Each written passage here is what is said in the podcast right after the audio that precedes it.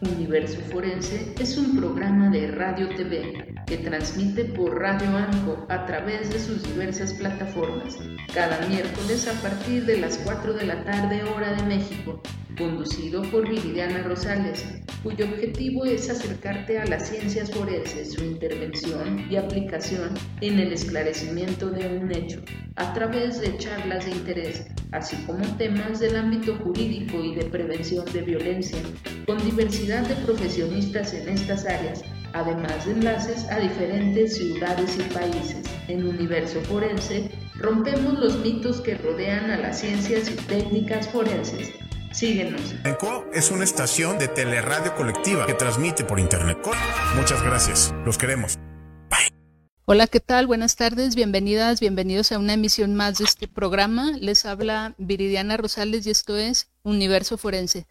Pues bien, el día de hoy, como lo hemos estado compartiendo en nuestras redes, vamos a enlazarnos hasta Colombia con el doctor Belisario Balbuena, con quien estaremos platicando sobre el perfil que hemos comentado, el perfil criminal del sicario alias Popeye, quien seguramente ustedes en algún momento han escuchado o han conocido parte de la historia eh, de esta persona. Pero antes de pasar a nuestra charla del día de hoy, me gustaría platicarles un poco de lo que ha sido la trayectoria de nuestro invitado del día de hoy, del doctor Belisario Albuena, tanto académica como laboralmente. El doctor es psicólogo forense, egresado de la Universidad Santo Tomás de Colombia, poligrafista del Centro de Investigación y Seguridad Nacional CISEN de México, especialista en investigación criminal de la Universidad Manuela Beltrán de Colombia y en perfilación y análisis, análisis de conducta criminal de la Universidad de Barcelona, España. También ha sido funcionario del Servicio de Inteligencia colombiano, con experiencia en psicología forense, perfilación y análisis de la conducta criminal.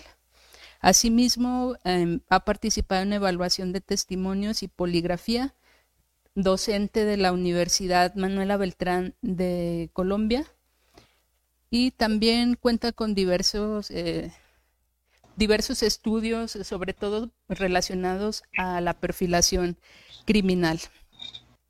Técnicas de entrevista, autopsia psicológica, perfiles criminales, evaluación de testimonios, entre muchos más. Asimismo, se ha desempeñado como profesor titular de los posgrados en Psicología Jurídica y Forense de la Universidad Metropolitana de Educación, Ciencia y Tecnología de Panamá. Entre muchas otras actividades que realiza, eh, una de ellas también ha sido consultor de programas de televisión. Este, esto ha sido en Colombia y en el canal de Telemundo internacional en el análisis de casos de crímenes violentos. Asimismo, ha colaborado en diversos libros. Estos han sido, por ejemplo, el de Juliana Nunca te irás, del año 2017, y así como en el libro Ni una más ni una menos, la ruta del feminicidio. Entre muchos más estudios y trayectoria que tiene nuestro invitado de hoy, que nos da muchísimo gusto recibirlo aquí en Universo Forense para platicar sobre este perfil criminal de quien hemos estado comentando. Doctor Belisario, buenas tardes. Hola Viridiana, buenas tardes. Mil gracias por la invitación. Mil gracias Universo Forense Qué interesante eh, propuesta tienen ustedes al aire. Yo creo que es algo que inclusive en países como Colombia deberíamos de alguna manera eh, emular. Pues como usted lo decía hace un momento, acá trabajamos muchos temas de crónica sobre situaciones que nos ocurren de crimen, pero eh, a nivel de radio, a nivel de, de, live, pues todavía como que nos falta ir incursionando en esto. Entonces, eh, cuando conocí el tema de universo, de universo forense y la manera como usted lo ha venido liderando, me gustó y, es un honor estar acá. Mil gracias nuevamente. Gracias, doctor. Al contrario, el gusto es de nosotros que nos pueda acompañar esta tarde. Y eh, efectivamente vamos este, emprendiendo esta difusión de nuestras ciencias y técnicas forense que tanta falsa, falta hace que se conozca eh, en tantos países donde Estas ciencias, pues ahora sí que son utilizadas en cualquier país, en cualquier lugar, y cada uno eh, va evolucionando en las mismas. Entonces, este programa tiene dentro de sus principales objetivos compartir la difusión de las ciencias, de las técnicas, de temas de derecho, de derechos humanos, jurídicos, prevención de violencia, temas de salud mental. Todo esto es por eso que se llama universo, porque complementa todas estas cuestiones del ámbito forense jurídico y eh, de prevención de violencia. Y bien, doctor, eh, gracias por la introducción. Y me gustaría que antes de que se nos vaya el tiempo, como siempre nos pasa en este programa, empecemos platicando eh, de este tema, doctor, pero si bien hablamos del perfil criminal de este sicario que se denomina alias Popeye, que su nombre es John Jairo Velázquez, o era, era John Jairo Velázquez. Em, primeramente decimos perfil criminal, pero nos gustaría, eh, doctor, que nos pueda compartir a qué nos referimos con perfil criminal o quién puede dedicarse a ser un perfilador criminal. Bueno, qué, buena pregunta porque eh, no sobra clarificar. A veces hay, hay ciertos mitos en relación con la perfilación criminal o la perfilación criminológica.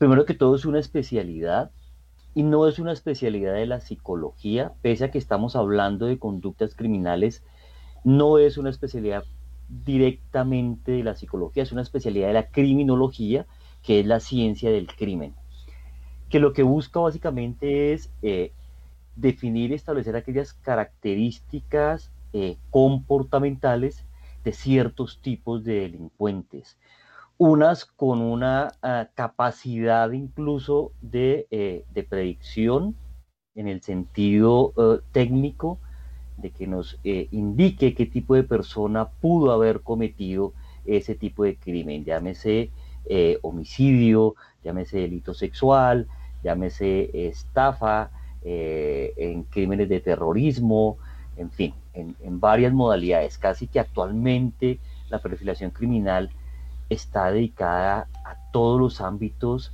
eh, que tienen que ver con el análisis del delito. Entonces, pues es un campo bastante amplio y, muy interesante también.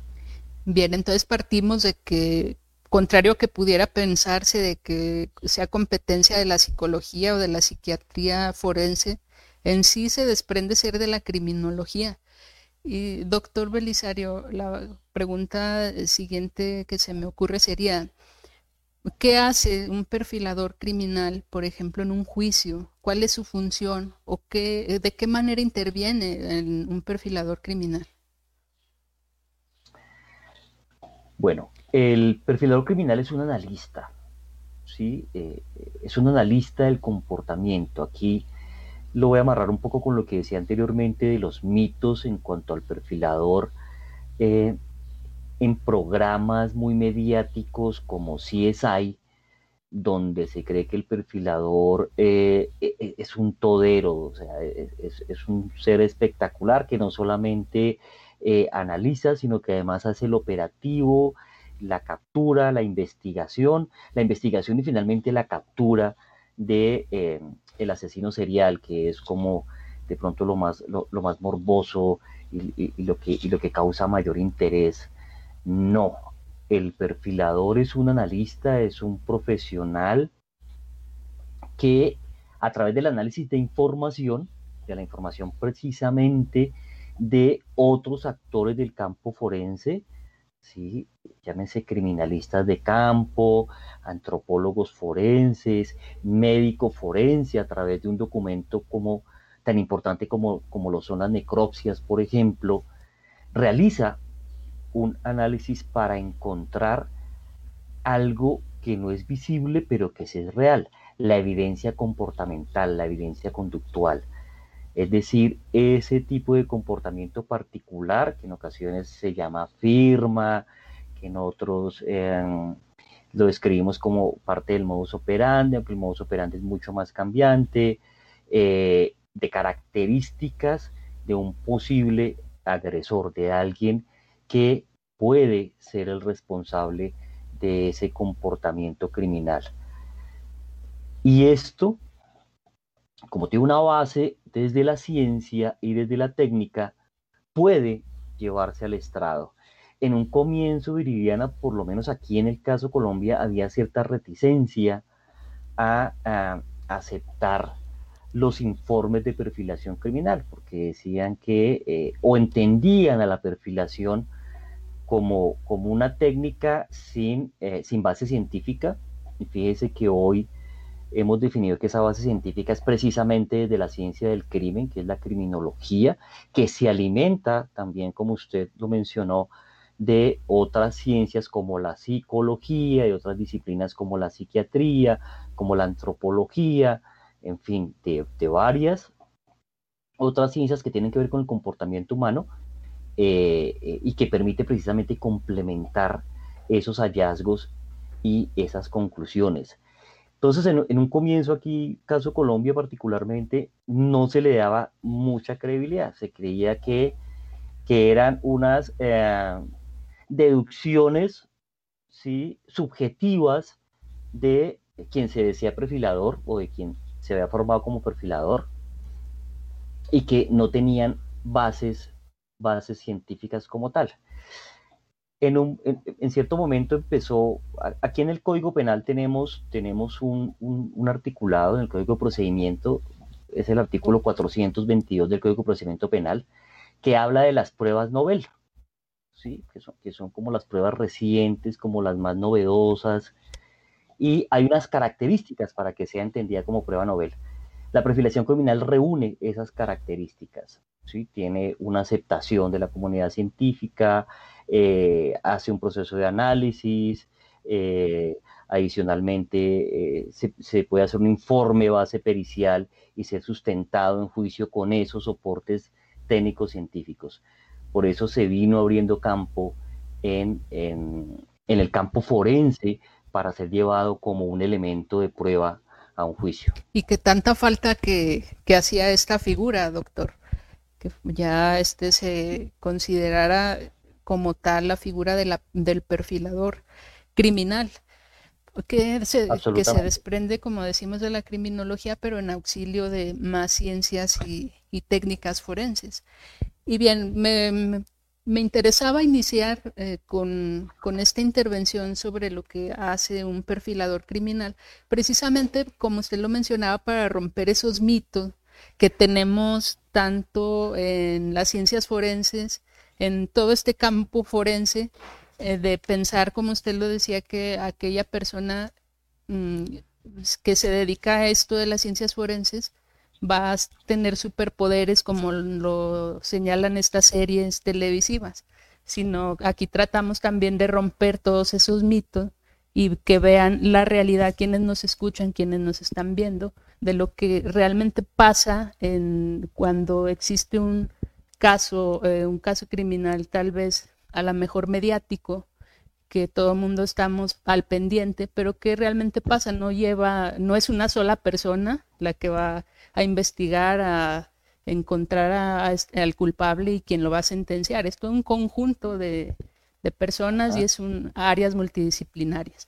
Bien, ahora sí que ya una vez que especificamos las actividades de un perfilador criminal, sí me gustaría que pasáramos eh, de lleno al, a nuestro tema del día de hoy, doctor, que usted ha tenido a bien compartirnos con esta audiencia, que es precisamente el perfil criminal de este sicario que mencionaba al inicio, que yo creo que todas, todos lo hemos escuchado en algún momento, por lo menos sabemos algo relacionado a John Jairo Velázquez.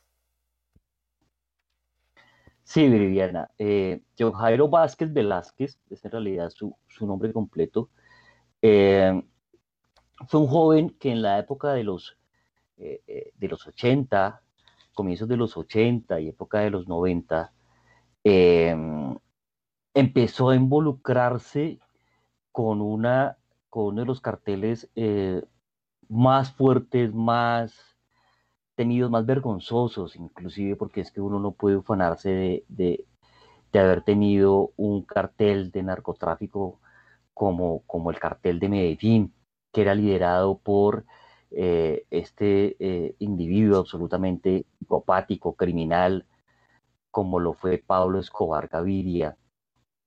Es una situación que eh, lamentablemente países como México todavía lo están viviendo, ¿sí? que, lo empezaron mucho tiempo después, que, emularon muchos, muchos aspectos de los carteles, eh, que inclusive sobrepasaron esos niveles de violencia y que en realidad lo que siembran a su alrededor es, sangre, dolor, sufrimiento.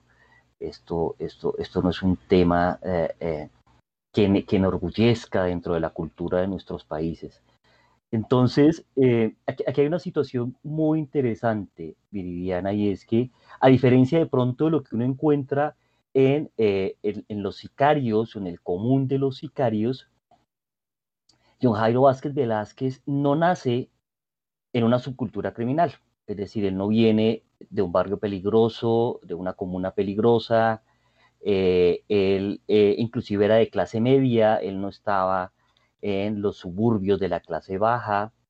Él eh, eh, tuvo una educación universitaria que no concluyó, estuvo en la universidad, tuvo la oportunidad inclusive de presentarse en la Armada Nacional.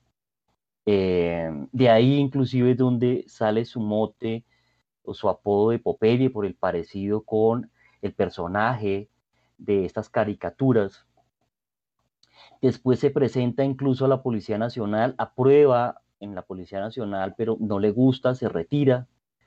Un buen día eh, va con un amigo a una de eh, las haciendas, de los ranchos eh, más grandes y más icónicos que en su momento tenía Pablo Escobar. Y en, ese sitio, cuando lo conoce, él siente fascinación, le parece que, que su mundo es ese, eh, habla con Pablo Escobar y le dice que le dé trabajo, que él quiere trabajar con él, que así sea de conductor.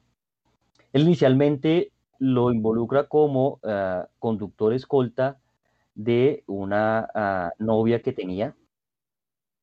Y ahí empieza él a ganarse la confianza de Pablo Escobar. E, eran de la misma ah, región. Pablo Escobar había nacido en Medellín, eh, en el año 1962 nace alias Popeye en un pueblo muy cercano también a Medellín, llamado Yarumal, Antioquia.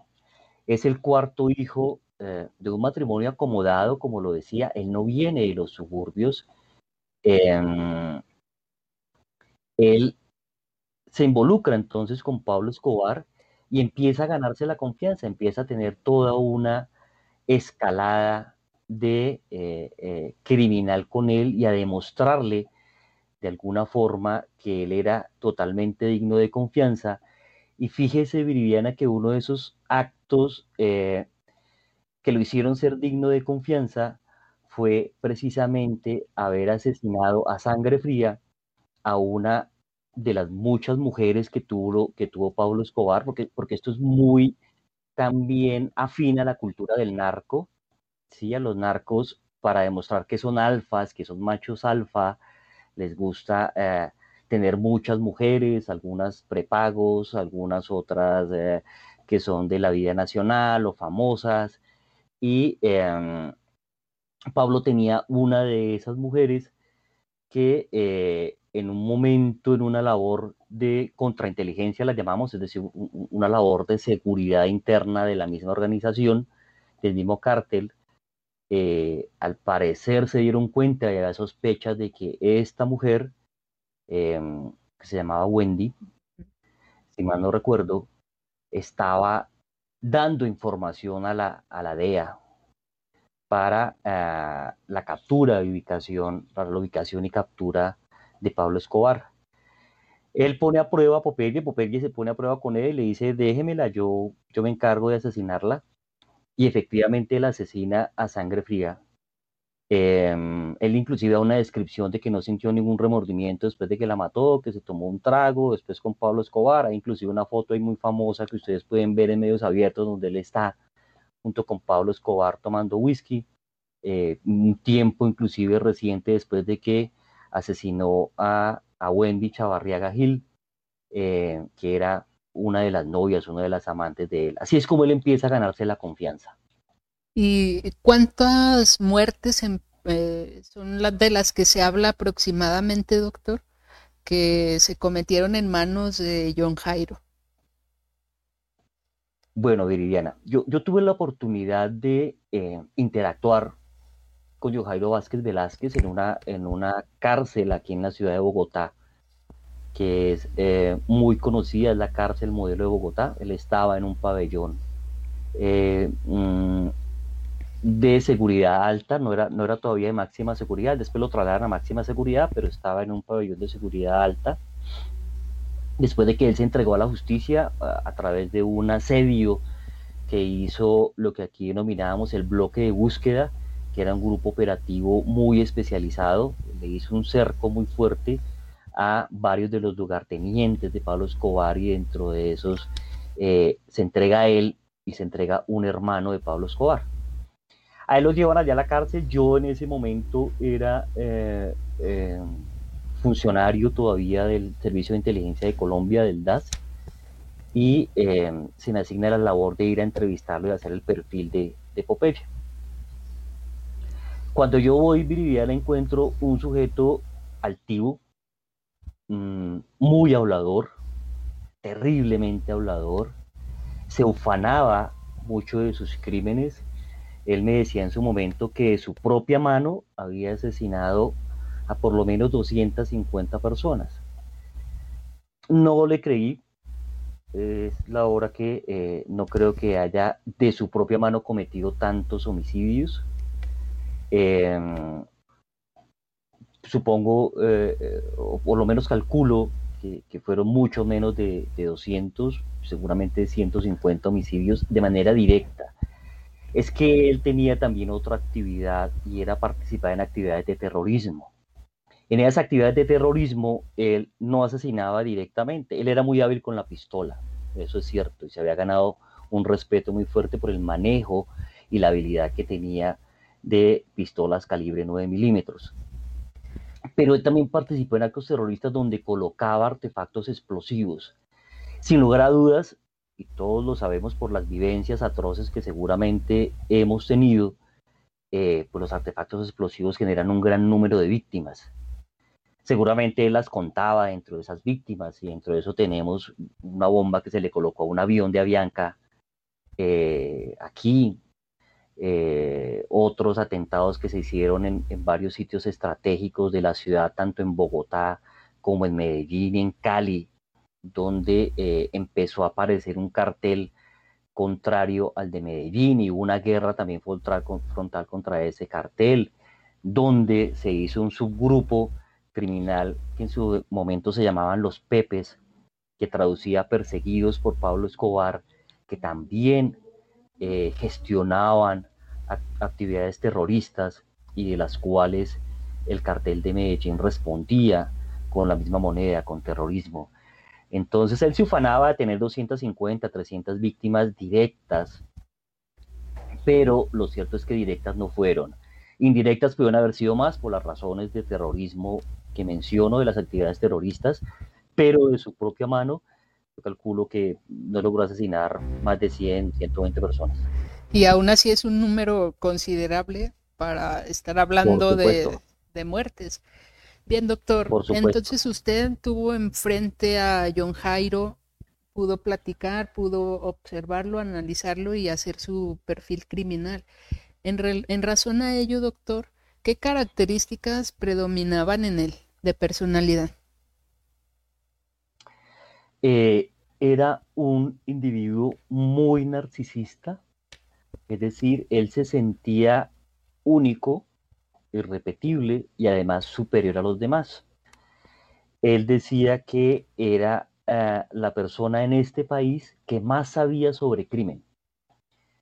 Em, uno de los elementos también de los objetivos en su momento era clasificado, pero hoy día ya es desclasificado, puedo hablar abiertamente de él, era ah, precisamente analizar la credibilidad del relato de él en relación con una acusación muy fuerte que estaba diciendo de, de quién había sido el eh, autor intelectual, el determinador del homicidio de un precandidato presidencial que hubo acá, que fue Luis Carlos eh, eh, Galán Sarmiento.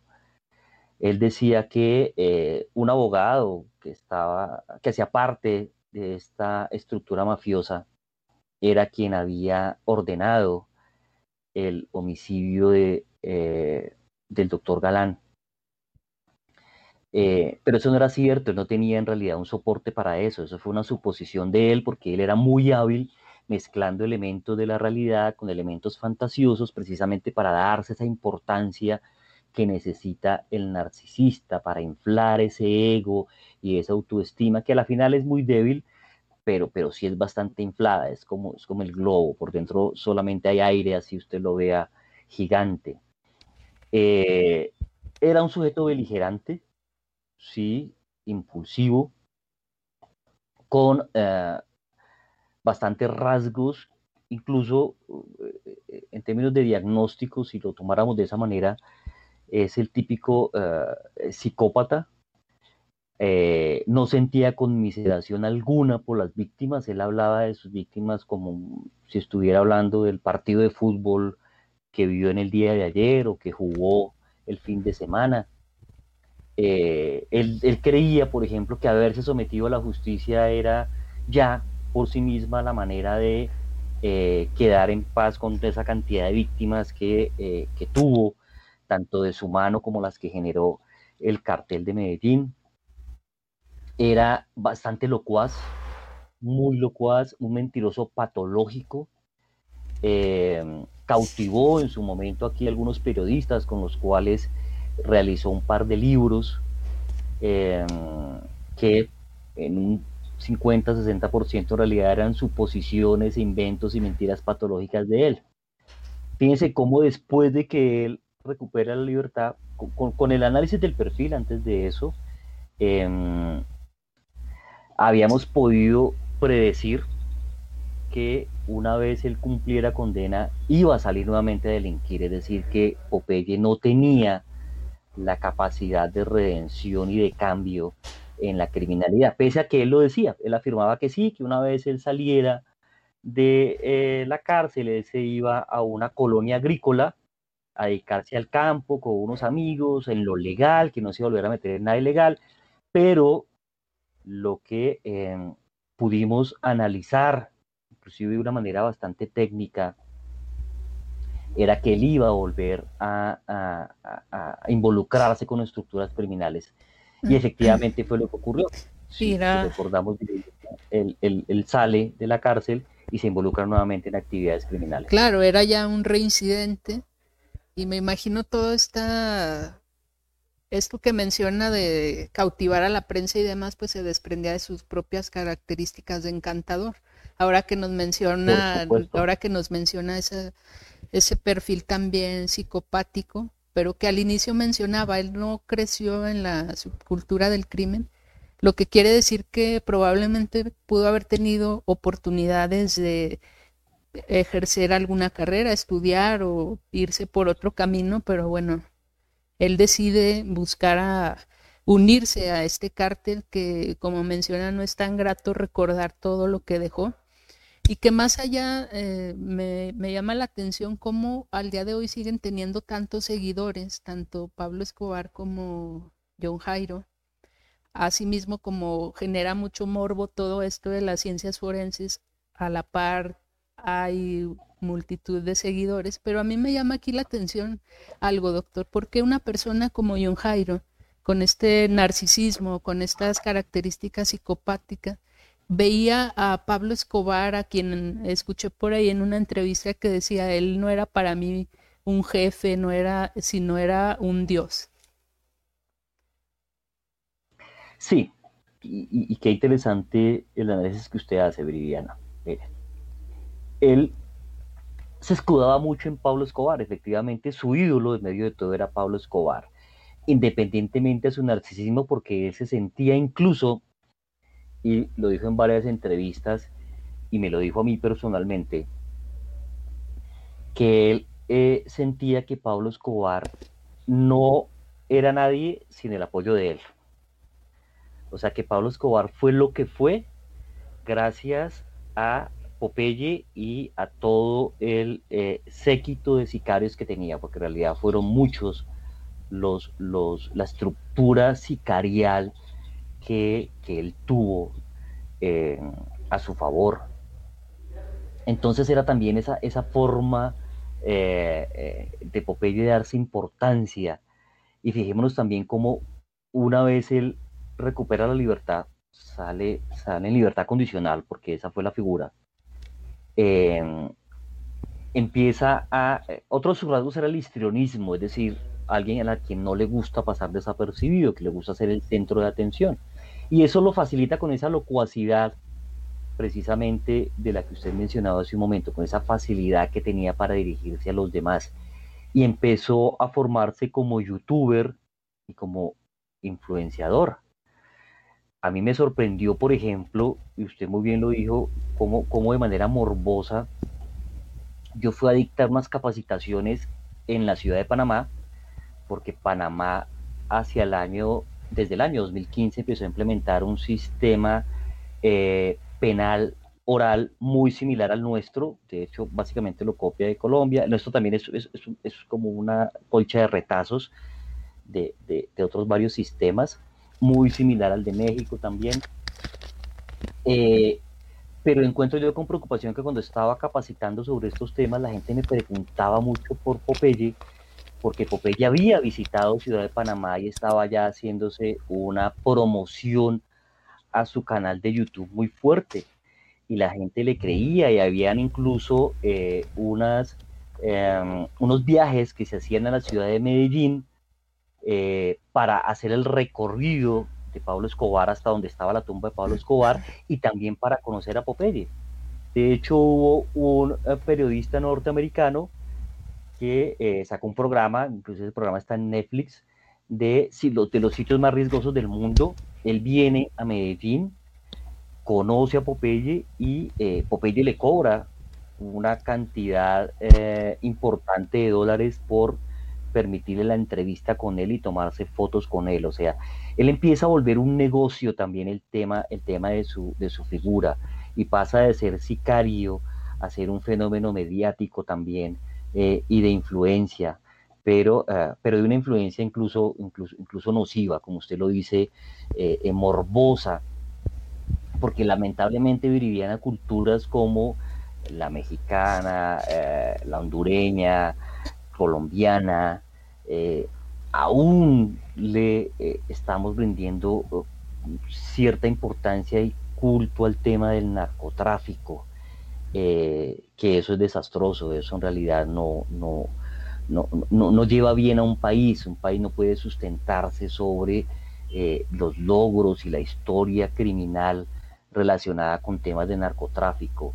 Eso, como lo decía en un comienzo, trae mucha más miseria, mucho más dolor, mucha más tristeza para un país que, eh, que se vuelva un, un, un, alabador, por decirlo de alguna manera, de esta situación de narcotráfico. Por eso en un momento nos volvíamos eh, muy fuertes con las novelas y con las películas sobre el narco que tenían la, la mayor sintonía. Sé que eso también ha pasado en México y es una forma de ir perpetuando esta, esta cultura que resulta ser nociva eh, pues para los valores y para lo que verdaderamente forma una sociedad. Y que al día de hoy, eh, lamentablemente, esta cultura de la que viene mencionando está cada vez más fuerte. Es, decir, cada vez más se está idolatrando, creo que hasta más que a los artistas, a toda esta parte de que tiene que ver con el narcotráfico, que está muy golpeado tanto aquí en México y que podemos decir también allá en su país, en Colombia. Esta cuestión sigue lamentablemente generando series, de películas, no sé, que, que lamentablemente la gente sigue idolatrando esto, pero lamentablemente también como John Jairo alias Popeye, bueno, ellos vendían su historia, su versión. usted mencionaba una de sus características era ser un mentiroso patológico. Evidentemente iba a quedar como un héroe.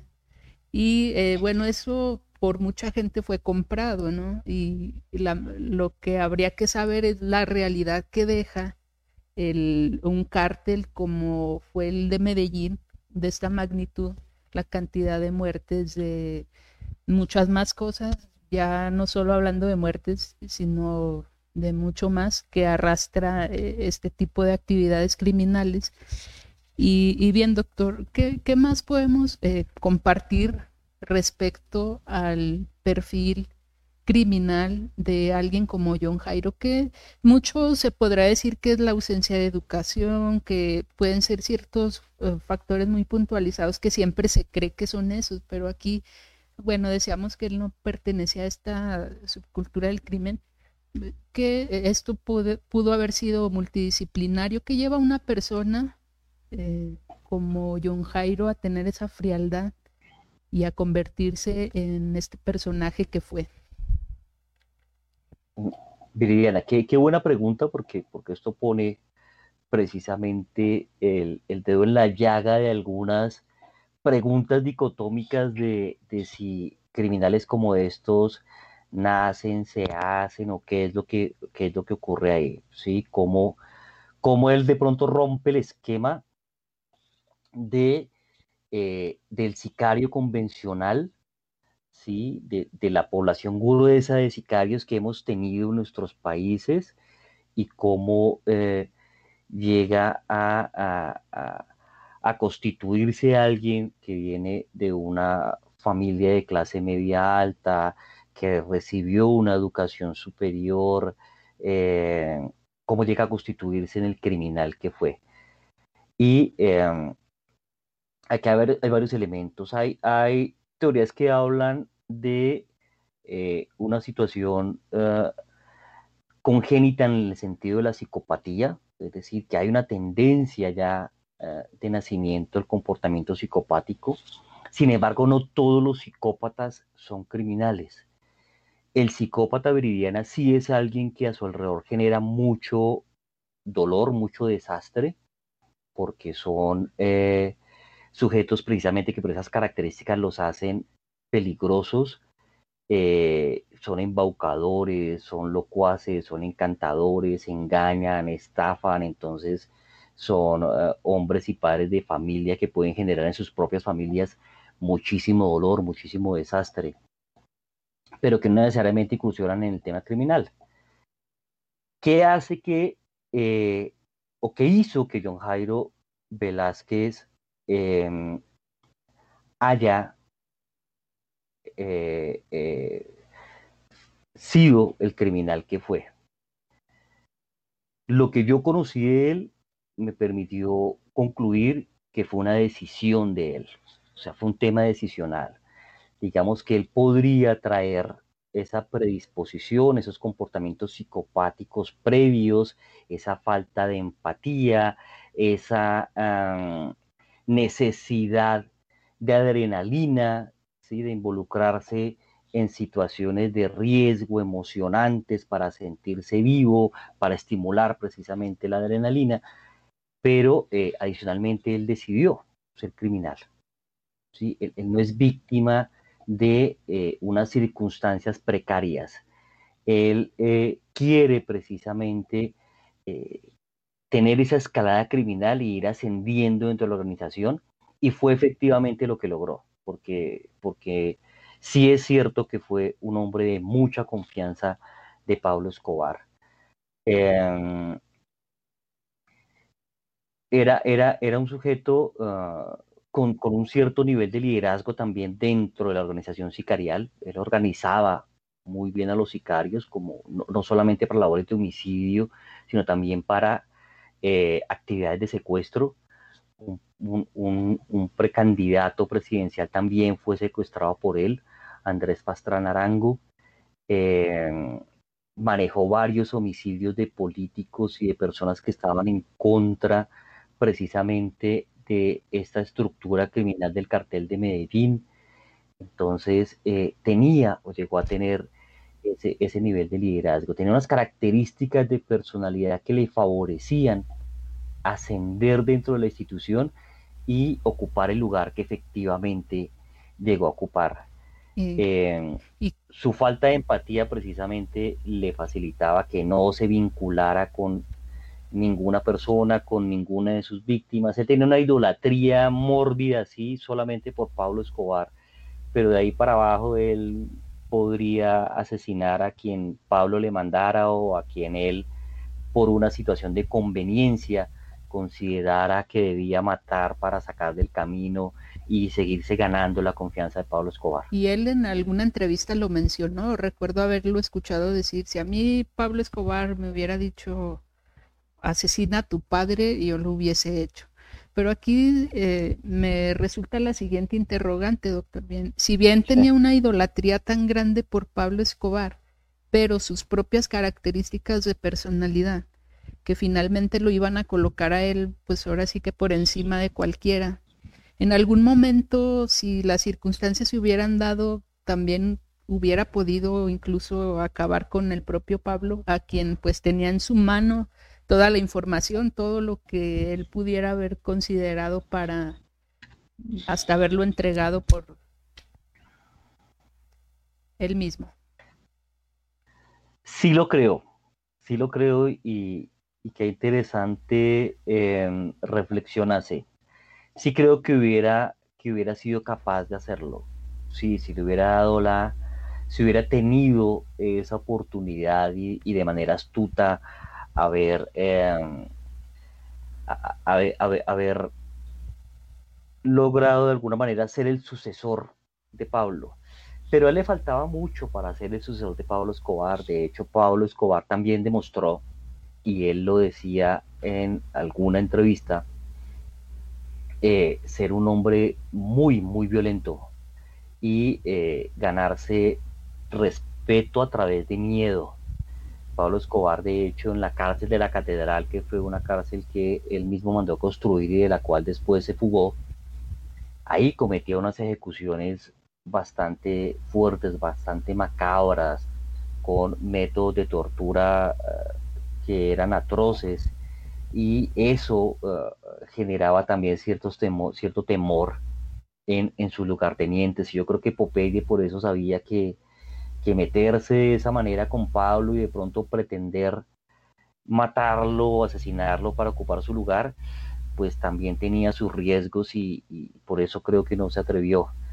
De hecho, cuando se vio cercado y, de esa forma él se entrega, ¿no? Si él verdaderamente hubiera sido ah, tan valiente y tan suicida como, como lo pretendía, como se ufanaba de serlo, pues hubiera dado la pelea que, en algún momento vio Pablo. Pablo sí tenía muy claro que él, eh, primero, no iba a ser extraditado, que prefería una tumba en los Estados Unidos a, pisar una perdón, una tumba en Colombia a pisar una cárcel en los Estados Unidos.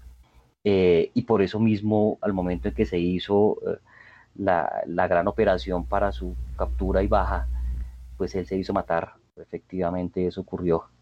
Entonces, no era alguien que pudiera en algún momento constituirse en el, en el, en el sucesor de Pablo Escobar, no se le aproximaba. Eran dos perfiles diferentes en ese sentido. Ok, sí, porque viendo sus características, pues bueno, también tendería a la traición, ¿verdad? Pero pues sí, eh, si analizáramos en algún momento el perfil de Pablo Escobar, pues sí, con esto que menciona era mucho más terrible todavía que, que Popeye. Bien, doctor, pues aquí el, tiempo se nos va muy pronto en Universo Forense. Estamos a, muy poco de, finalizar, pero todavía en algunos minutos, eh, ¿qué más usted nos quisiera compartir, puntualizar sobre este perfil que usted tuvo la oportunidad de, conocer de cerca, tanto en la elaboración del perfil como eh, conociendo a, a John Jairo? ¿Cuánto tiempo se tarda un perfilador criminal, doctor Belisario, en tener todo, todo lo que conlleva ese trabajo? Qué buena pregunta, porque eso también rompe otro mito de los perfiladores o de la gente que cree que, em, que el perfilador puede tardarse horas o un día en construir un perfil. En promedio, uno puede tardar semanas y hasta meses elaborando perfiles criminales. Se necesita de bastante información periférica eh, para poder hacer un muy buen análisis eh, de conducta. en especial cuando estamos hablando de criminal desconocido, es decir, cuando a través de elementos como la victimología, eh, la escena del crimen, los modus operandi, pretendemos aproximarnos a qué tipo de sujeto, de criminal, está cometiendo esos homicidios. Eh, entonces, e, es una labor eh, de alguna manera dispendiosa. Sí, en, el caso de Popeye, pues la gran ventaja que yo tenía era no solamente haberlo tenido cara a cara y haber interactuado con él por un espacio de cuatro horas aproximadamente, sino eh, tener una información privilegiada de, inteligencia en su momento, eh, verificada, filtrada, pues que apoyaba precisamente todo lo que estábamos elaborando del perfil de John Jairo Vázquez Velázquez de Alex Popeye. Ok, gracias doctor. Y sí, efectivamente con eso rompemos ese otro mito de que el perfilador en 20 minutos ya tiene, ya sabe todas las características, ya sabe todo de, una persona y no aquí vemos que requiere su tiempo, entonces otro de los mitos que, aquí rompemos en relación a la perfilación criminal. Para quienes nos estén escuchando, estén interesados, como siempre les comento, en estudiar o en adentrarse a esta ciencia, de estas técnicas, vayan desde un inicio eh, eliminando todo aquello que rodea en cuestión de mitos y series televisivas, sino ver la realidad de cada una de estas ciencias y técnicas y sobre todo en, aplicado a casos eh, concretos y reales como el que estamos platicando el día de hoy. Y bien, doctor, pues ya estamos por finalizar. Ahora sí que nos gustaría eh, saber con qué usted concluye en relación a esta experiencia de haber elaborado este perfil. Bueno, Viviana, eh, hubo una gran satisfacción y fue haber comprobado que efectivamente de acuerdo a ese perfil que se empezó a iniciar en el año 2005 de Pablo Escobar, eh, perdón, de, alias Popeye, eh, se pudo predecir efectivamente que cuando él recuperara la libertad o tuviera la libertad condicional, iba a volver a delinquir y a vincularse con algunas estructuras criminales. Efectivamente, eso fue lo que ocurrió. Él empieza a, buscar algunos eh, viejos amigos y otros nuevos de estructuras criminales que empezó a conocer inclusive en prisión. Él también delinquía desde prisión. Y eh, eh, se atrevió a extorsionar a una ciudadana en la ciudad de Medellín. Allí las autoridades tuvieron conocimiento de esa extorsión y fue nuevamente capturado y enviado a la cárcel de máxima seguridad que tenemos aquí en una región del norte de Colombia, una región del Caribe, que es la cárcel de Valledupar, que se conoce como la Tramacúa. Eh, allí permaneció sus últimos años y em, falleció de un cáncer que le dio en el esófago. Falleció el 6 de febrero del año pasado, del año 2020 una, un triste personaje que tuvo un final que eh, algunos dicen inmerecido, otros dicen que se lo merecía, en fin, sea como sea, pues fue eh, un sujeto bastante polémico, él inclusive logró en prisión tatuarse en ambos brazos el mote del general de la mafia y así se hacía él llamar. Y esto estaba amarrado precisamente a esas características de su personalidad, eh, egocéntrica, narcisista, psicopática y eh, que buscaba solamente con eso nada más llamar la atención, obtener algunos beneficios de tipo mediático. Esa fue la historia de alias Popeye.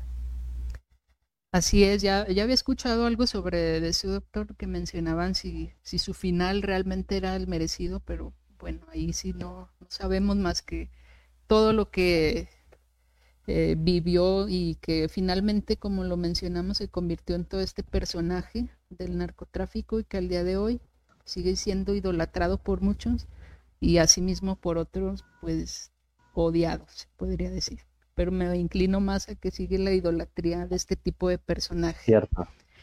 Bien, doctor Belisario, pues aquí terminamos eh, nuestra emisión de hoy, como siempre, con la invitación abierta en otro momento compartir con nosotros algún tema. Aquí en Universo Forense está abierta las puertas. Con mucho gusto, claro que sí aceptaría una nueva invitación. Mil gracias por abrir este espacio, los micrófonos eh, y hasta una próxima oportunidad. Claro que sí.